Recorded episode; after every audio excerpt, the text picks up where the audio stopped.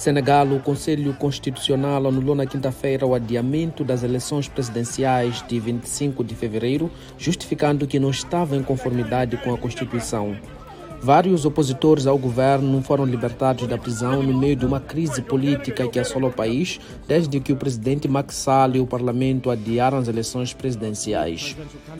Egito, segundo fontes citadas pela Reuters, autoridades estão a preparar-se para o caso de um êxodo desencadeado pela ofensiva israelita em Rafah. O Egito negou estar a fazer tais preparativos.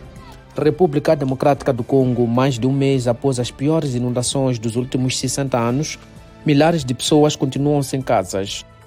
Zimbábue, o governo afirmou que irá tomar medidas drásticas para estabilizar a sua moeda na sequência da queda verificada desde o ano passado.